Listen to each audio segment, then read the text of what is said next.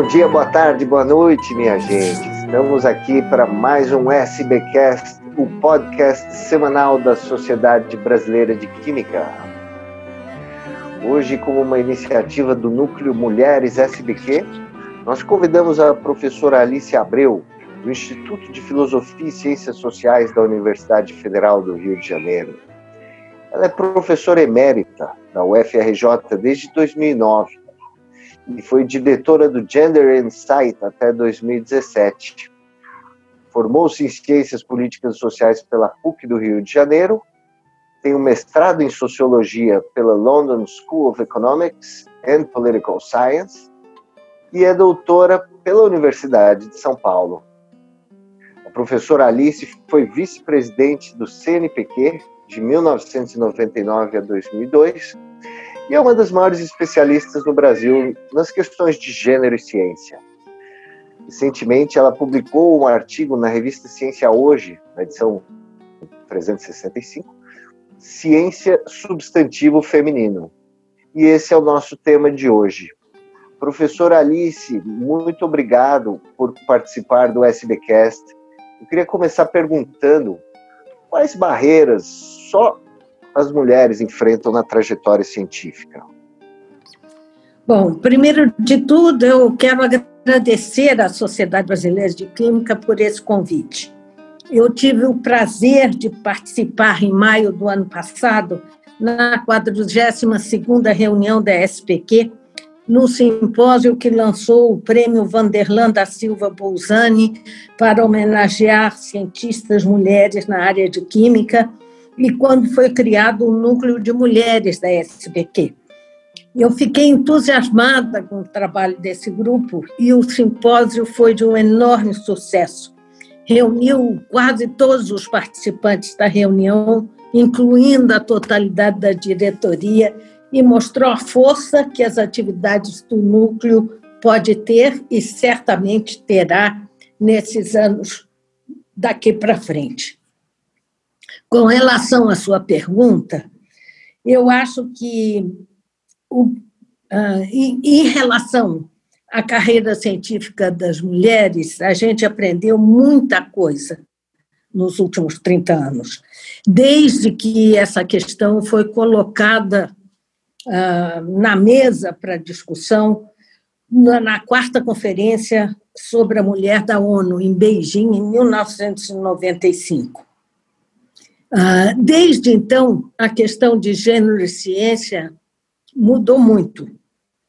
Ah, esse trajeto foi, inicialmente, ah, olhar a mulher como problema central e sugerir iniciativas que dessem às mulheres as necessárias qualificações para entrarem numa carreira científica até a visão de hoje, que é, se, ou quando se entende que a diversidade é também central para a excelência científica e que atingir a igualdade e a equidade de gênero em ciência só será possível com mudanças institucionais estruturais. Para chegar a essa visão atual do que é a questão central sobre mulher e ciência, muita coisa aconteceu.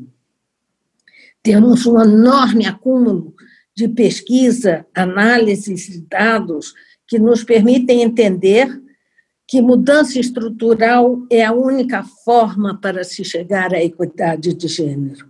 E como e por que devemos ter uma lente de gênero para olhar questões de ciência, tecnologia e inovação. Eu gosto muito de uma afirmação da Shirley Malcolm, que, é que foi durante muito tempo diretora de educação na AAAS americana e que é, e ela é ainda é co-chair do Gender Insight. Quando ela diz o seguinte, falando sobre mulher e ciência, chegamos à conclusão que apenas uma perspectiva sistêmica vai nos permitir avançar. Sabemos que muitas coisas funcionam, mas não temos escala em muitas delas. Sabemos que muitas coisas funcionam, mas não para todos os grupos. Sabemos que as instituições têm barreiras fortemente inseridas nas suas estruturas, mas os desafios para superar essas barreiras institucionais podem ser diferentes em cada instituição. Sabemos que só quando as instituições exibem um efetivo desejo de mudança é possível avançar e que podem ser incentivadas por programas distintos com apoios ou punições e que as instituições de financiamento podem ter um papel decisivo, assim como as instituições educacionais de pesquisa, ela mesma, em promover as mudanças necessárias. Eu acho que isso resume bem não só o problema atual, mas como também o caminho que se percorreu. Se a gente quiser, a gente pode comentar cada uma dessas etapas e por que ainda é tão difícil as mulheres atingirem as posições de liderança e de tomada de decisão em ciência. Uh, um dos pontos centrais, por exemplo, de por que, que as mulheres enfrentam uh, maiores barreiras, é porque, em muitos casos, nós não temos o retrato completo do que acontece. Uma das coisas centrais para se poder enfrentar o, o, o problema é ter estatísticas e indicadores confiáveis, relevantes e de boa qualidade. A Unesco, alguns anos atrás, implementou um programa chamado SAGA, onde ela tem um, enfim, um livro um, um, onde ela mostra exatamente quais são os indicadores necessários para se ter um quadro realmente amplo do que é a questão da mulher na ciência e como, uh, uh, enfim, efetivá-los, né? Quais são os indicadores necessários. Muitas. Agora, no Brasil, tem algum diagnóstico específico? O senhor tem algum é, diagnóstico isso que eu vou, vou, essas vou, barreiras, assim? Quais seriam? Pois é, não. O que, que acontece? No Brasil, ah, as indicações são ainda muito esparsas e, e ah, difundidas em diferentes instituições. A gente há anos que fica analisando e olhando os dados do CNPq, que são dados sobre bolsas e sobre lideranças de grupos científicos, alguns dados de educação uh, do censo e da PNAD, dados de mercado de trabalho, mas você não consegue reunir isso num corpo que tenha um, uh, mais efetividade em mostrar a, a questão central uh, e todos os ângulos dessa questão. Agora, esses números, na, Europa, por, ah, na Europa, por exemplo, desde 2003, eles publicam o que eles chamam de she figures, que são as estatísticas delas, né? que é, reúnem todos esses indicadores numa só publicação. No Brasil, ainda, nós temos que uh, tentar esmiuçar em diferentes lugares e, as, e, e, portanto, a visão ainda é muito parcial e você não tem uma visão de conjunto. Então, isso eu acho que é um passo decisivo. Ah, no Brasil, professor, os números é, com todas as deficiências que eles têm, eles mostram uma participação crescente da mulher na produção científica, mas essa participação cai à medida que você se aproxima de olhar aos níveis de decisão e liderança. Pois é. Na sua avaliação, por que, que isso acontece? Olha, é, isso talvez seja o problema ah, mais universal e recorrente das, da, da, das carreiras científicas de mulheres. em todos os países, em todas as instituições, em todas as. Você vê que quando você chega a, aos níveis de liderança, de tomada de decisão, o número de mulheres cai fortemente. Enquanto que em muitos países, inclusive o Brasil, a participação de mulheres nos níveis iniciais de carreira, ou seja, na formação universitária, no mestrado, no doutorado, a participação da mulher é crescente. No Brasil, ela é mesmo maioria em todos esses níveis, até no doutorado. Desde 2004, as mulheres são maioria nos, no, na, nos doutores que completam a sua formação. Uh, no entanto, uh, qual é o problema? O problema é que, apesar disso, ainda há, digamos, uma, uma uh, diferença grande em algumas carreiras científicas, em algumas áreas, ainda que elas sejam maioria no conjunto. Se você olhar áreas específicas de ciência, como matemática, física, computação, você verá que as mulheres ainda são minoria. Em alguns casos, um, os números são bastante baixos. Né? Então, o que se vê é que tem aí uma contradição, quer dizer, quando você tem que a gente tem que entender de forma, de novo, como eu falei no início, de forma institucional. Por que, que as mulheres não estão na física, na matemática e na computação? É por causa delas? É uma deficiência de formação delas? A gente vê nitidamente que isso não é verdade. Porque quando as mulheres conseguem entrar, os seus níveis de, de atuação são igualmente bons. Então, é, é uma coisa é, de culturas institucionais, de normas e de formas de concepção ah, da sociedade em relação do que são espaços onde as mulheres podem entrar, que tem que ser combatidos institucionalmente, com políticas muito claramente voltadas para dar uma possibilidade de igual, igual acesso e de igual oportunidades para as mulheres, inclusive nesses campos. A, a, a senhora. Ah, hum. sim, pois não. Pode. A química é, um, é, um, é uma área científica muito interessante, com uma participação feminina muito grande. Então, acho que por que, que tem mais mulheres que na química que na matemática, por exemplo, ou na física? A gente tem que entender como é que essas, eh, digamos, culturas ah, eh, disciplinares e culturas institucionais se desenvolvem, porque é aí que, que o problema tem que ser atacado. Sim.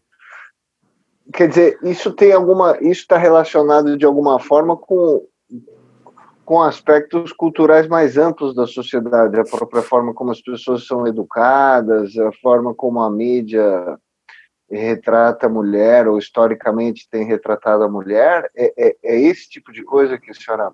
É, Eu diria que é mais amplo que isso, quer dizer, são mesmo os uh, padrões, preconceitos e barreiras que muitas vezes são invisíveis que colocam a mulher em lugares específicos na sociedade e que, enfim, ah, ela não consegue superar porque muitas vezes esses preconceitos são subliminares. Tem exemplos ultra interessantes de como é que quando você consegue uh, uh, descartar a questão uh, de, de quem é homem e a mulher, enfim, o resultado é muito diferente. O exemplo que eu mais gosto são o exemplo das, das uh, orquestras. Se você olhar as orquestras sinfônicas há 50 anos atrás, você verá que não tinha mulheres, era só homens. Quando isso começou a mudar, quando os testes de admissão foram feitos atrás de uma cortina. sem que se soubesse quem tocava era homem ou mulher. E você olha hoje, qualquer orquestra sinfônica no mundo, você vê enorme participação feminina em todos os instrumentos, desde violino, violino violoncelos, todos os instrumentos, mulheres estão. Quando você dá oportunidades, eles estão. O problema é que a gente ainda não achou na ciência... maestras, né? Isso, agora está engraçado, maestros foi uma das últimas ah, posições abertas. Né? Hoje você tem algumas maestrinas importantes, uma que inclusive perdemos no Brasil, que morreu, foi uma das primeiras vítimas do Covid, uma maestrina em São Paulo, de excelente sim, sim. qualidade. Em suma, o problema é que a gente não achou a cortina para fazer isso na ciência. Uh, algumas, algumas, uh, alguns países estão investindo muito nisso. Uh, você tem uma instituição que se chama Global Research Council, que é como se fosse um, um conselho científico global, que participam todos os conselhos, os CNPqs mundiais. E o pessoal da Nova Zelândia e da Irlanda estão tentando instituir na, nos, seus, nos seus análises dos projetos a serem financiados, um gender blind, uh, um sistema que seja gender blind, ou seja, mas é muito difícil, porque mesmo quando você não tem o nome da pessoa, você tem outros indicadores no currículo que muitas vezes uh, indicam, né, uh, digamos, quem é aquela pessoa mas já fizeram experiências, por exemplo, de enviar currículos absolutamente idênticos, com o nome de homem e com o nome de mulher, mas exatamente o mesmo currículo, e o nome de homem sempre recebia muito maiores, enfim, resultados positivos que o, da, que o, o mesmo currículo com o nome da mulher. Isso indica, então, na opinião da senhora, que ainda tem mais homens contratando? Responsáveis por, por, pelas contratações? Ah, não tenha dúvida, porque em todas as altas posições dos, dos, uh, das instituições de financiamento e de mesmo nos institutos de pesquisa uh, e nas universidades, o número de mulheres é muito pequeno. O número de reitoras no Brasil, por exemplo, se conta nos dedos. Uh, um elas estão um pouco mais presentes nas subreitorias. Uh, o CNPq, por exemplo, até hoje não teve um presidente mulher. Eu fui a primeira vice-presidente há quase uh, ah, 20 anos atrás, não, mas é, 20 anos atrás, e depois de mim teve uma outra vice-presidente mulher. Depois disso, é tudo no Ministério da Educação, acho que você teve uma ou duas ministras de educação apenas. O resto é são. Então, você é, é o que a gente fala de barreiras fortemente um, inseridas na estrutura mesmo das instituições.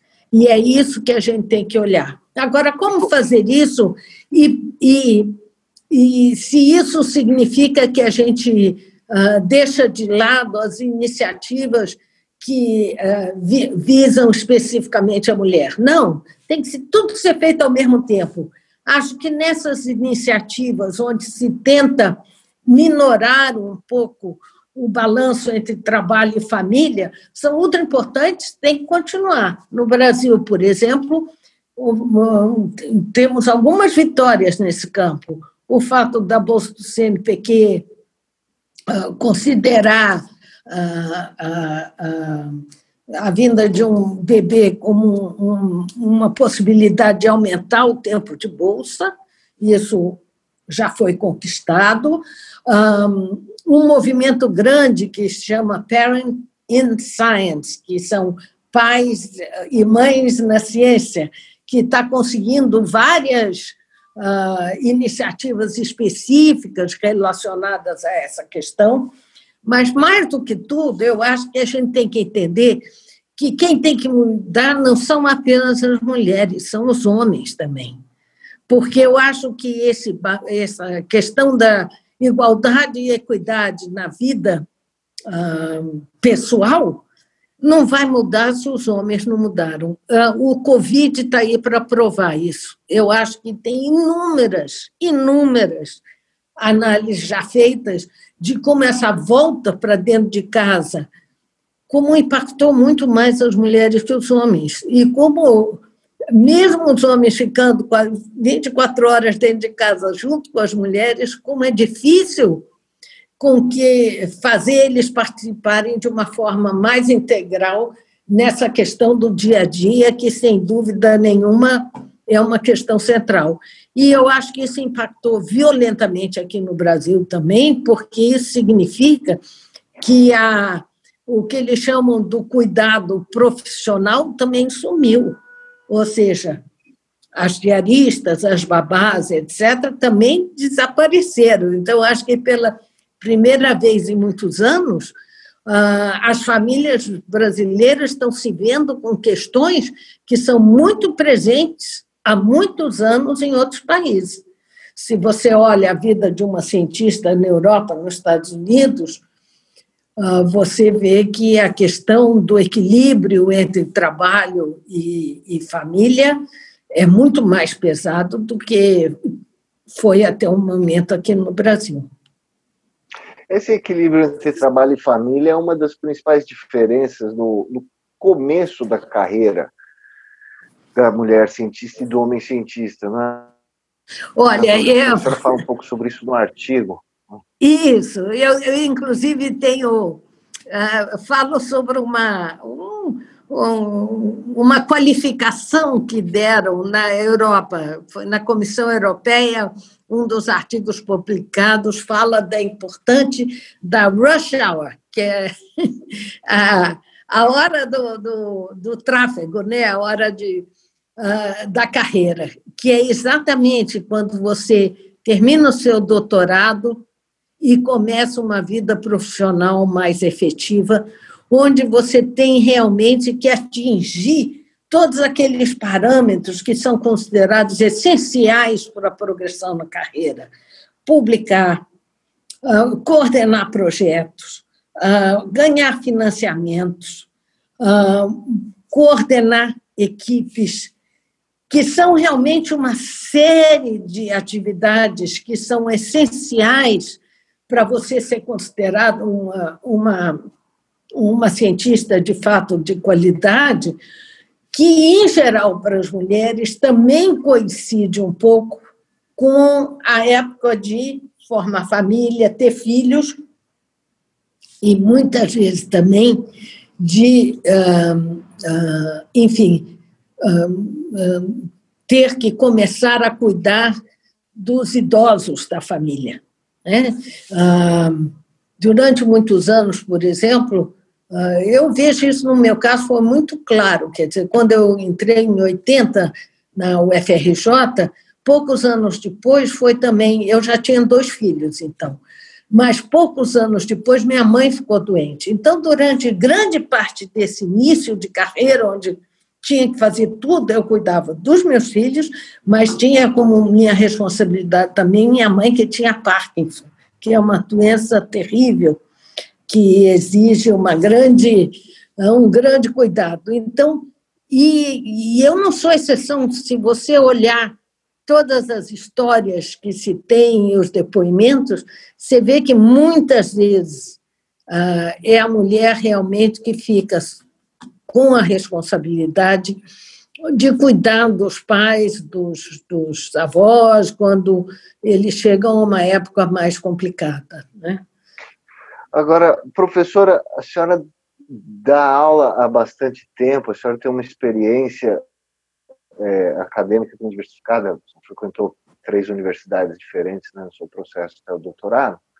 Uhum. É, de lá para cá e nos lugares diferentes, a senhora nota eh, uma, uma mudança de atitude da mulher em relação a esses problemas e a senhora nota uma mudança de atitude do homem em relação a esses problemas? Olha, eh, eu vou falar um pouco eh, mais sobre o Brasil agora. Eu acho que se tem hoje em dia uma consciência muito maior entre uh, as mulheres mais jovens da importância que é, da, ou seja, dos seus direitos e uh, das suas possibilidades. E isso não significa que elas conseguem enfrentar as barreiras e as discriminações com total sucesso. Eu acho que elas apenas estão mais conscientes disso. E eu acho isso muito bom. Eu acho que um dos temas que está muito debaixo do tapete aqui no Brasil, mas que cada mês mais se fala, é a questão da violência contra a mulher também nas carreiras científicas e, e nos ambientes de ciência. Isso, eu acho que uh, o Brasil está tomando consciência disso. Né? O sexual harassment, o work harassment, tudo isso está ficando mais claro. Uhum. Eu acho que os homens são mais lentos em mudar. Eu acho que posições de tanto prestígio, de tanto poder, é difícil você abrir mão desses privilégios e tentar entender como se comportar diferente. Mas eu acho que nos últimos cinco, seis anos, a questão uh, foi mundialmente tão discutida que acho que também os homens estão começando a ter consciência que o comportamento deles nos ambientes de trabalho tem que mudar. Né? Você não, então, acho que, sim, há ainda um longo caminho a mudar, mas eu acho que sim, estamos, estamos caminhando, pelo menos as discussões estão postas. E hoje em dia não é mais possível. Uh, acontecer né, exemplos de coisas que há 30 anos atrás nem seriam consideradas. Uhum.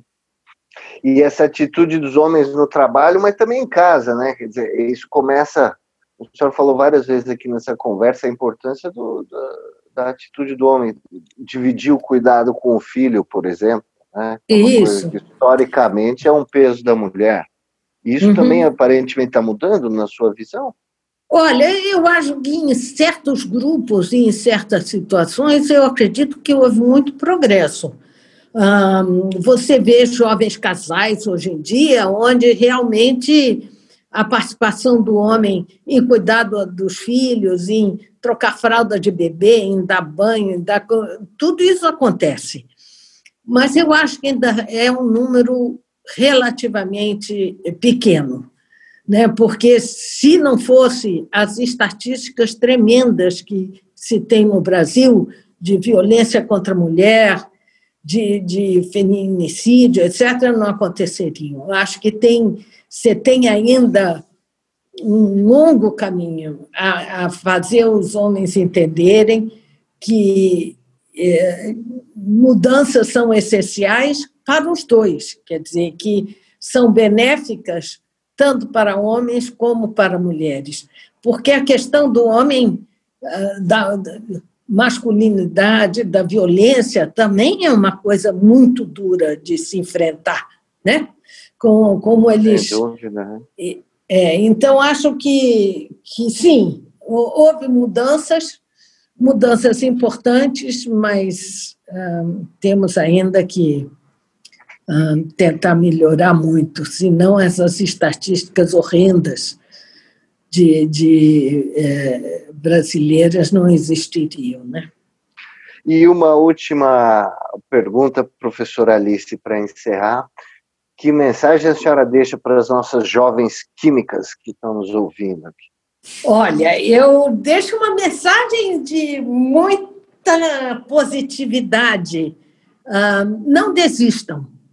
Não, sigam em frente, acreditem em vocês. Uh, se vocês tiverem um pouco de desânimo depois de terminar o doutorado, o que, que eu vou fazer na vida, no encontro, vá em frente. Tente mais outra, outra coisa que, se a primeira não deu certo, enfrente uma segunda, porque eu acho que ah, o caminho da ciência e da inovação é um caminho lindo e muito positivo e muito gratificante. Eu acho que um, vocês indo em frente, vocês verão que uh, a profissão de ciência é uma profissão que traz muitas coisas boas e que é uma profissão onde a mulher pode se desenvolver de uma forma realmente total e igual à dos homens. Muito obrigado, professora Alice Abreu, professora emérita do Instituto de Filosofias e Ciências Sociais da Universidade Federal do Rio de Janeiro. Nós vamos encerrando o SBcast dessa semana com essa mensagem de incentivo. A professora Alice deixa para todos nós da Sociedade Brasileira de Química.